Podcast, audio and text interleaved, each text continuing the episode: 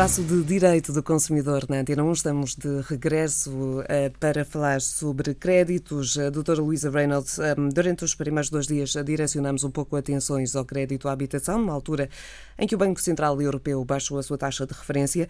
Uh, hoje vamos falar sobre uh, crédito ao consumo provavelmente aquele que nos últimos anos tem provocado mais dissabores, porque o crédito à habitação trazia muitas vezes este como um anexo, uh, que parecia uh, a melhor das soluções uh, e que levou a muitas famílias, levou a que muitas famílias com estas baixas em, em, termos de salários se vissem com o problema em mãos. Muito bem, é verdade, Noemi. E eu queria aqui também aconselhar os consumidores para terem muito cuidado com o crédito ao consumo, sobretudo com os cartões de crédito. Ora bem, o cartão de crédito parece ser uma tábua de salvação, mas não é. Eu vou dar um exemplo. Um agregado familiar que tenha o crédito à habitação e que sabe que tem que cumprir escrupulosamente, sob pena de lhe ser agravadas as condições do contrato. E então o que é que resolve? Uh, utilizar o cartão de crédito como, entre aspas, tábua de salvação. Isso é um erro, porque o cartão de crédito é, é uma fonte de financiamento das mais caras.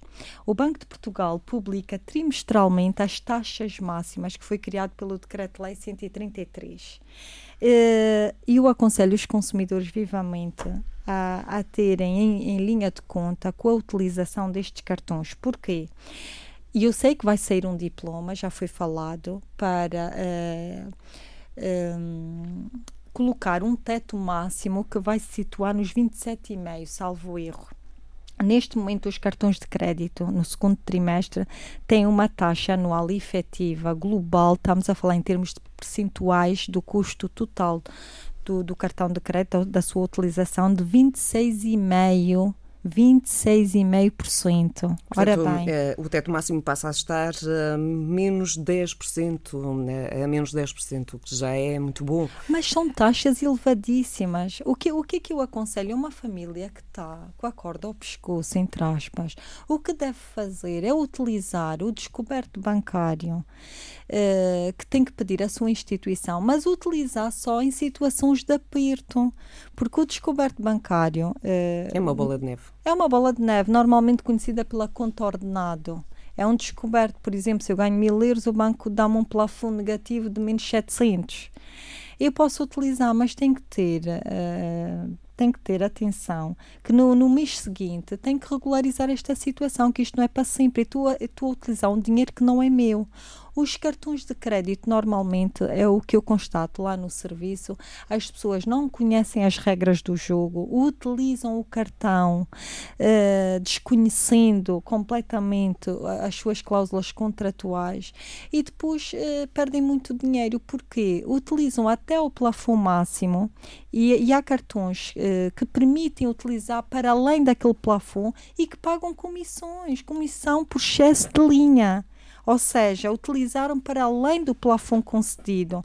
E estes juros, como são caríssimos, é claro que a, que a pessoa diz: ah, há pessoas que dizem eu paguei o dobro ou o triplo. Claro, se não paga, se não amortiza na totalidade, está a pagar juros avultados, é natural que a pessoa perca imenso dinheiro e não se aperceba.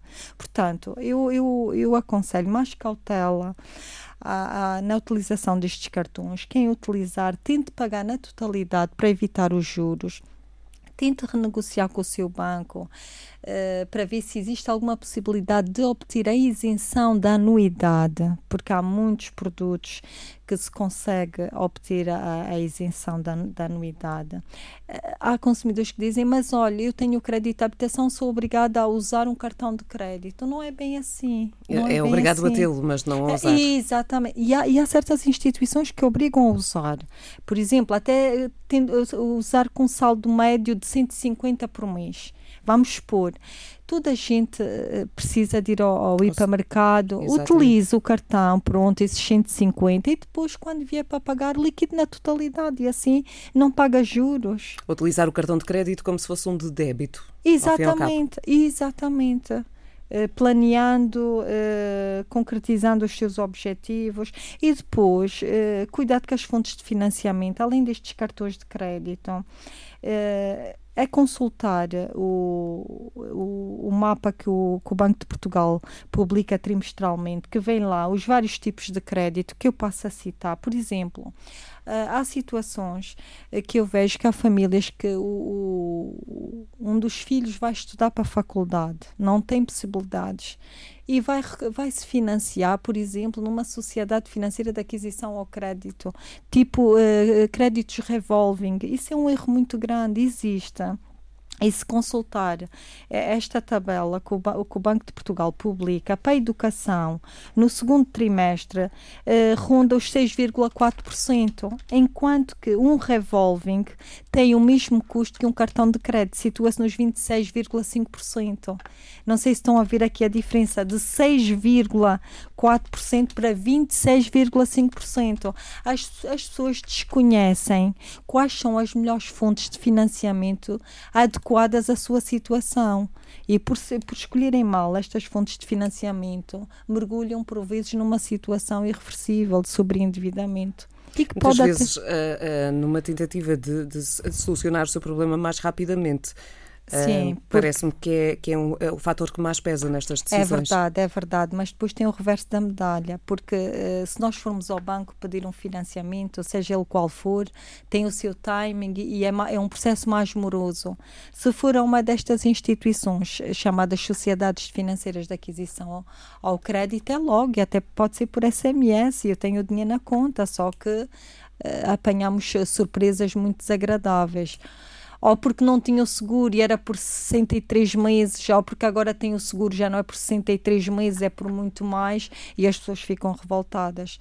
É a tal coisa, não leram, não sabem, não acabam um, por aceitar porque é mais fácil. Esta, estas questões, a doutora Luísa, um, acha que as pessoas são, são apanhadas, uh, desprevenidas na sua falta de cultura são. economicista? Muitas vezes é por, por desconhecimento eh, não existe a iliteracia financeira, as pessoas não, também não se dão amassada, ou porque uh, na, na, aquela situação as obriga a tomar uma decisão rápida e, e, e não medem as consequências, uh, mas já temos, já temos vindo a constatar que as pessoas cada vez mais procuram informação, procuram junto do nosso serviço medidas adequadas para a sua situação, no sentido de quando contratarem, seja seja ele qual for o crédito, crédito de habitação, crédito ao consumo, estarem mais conscientes da, das consequências que advêm dessas situações.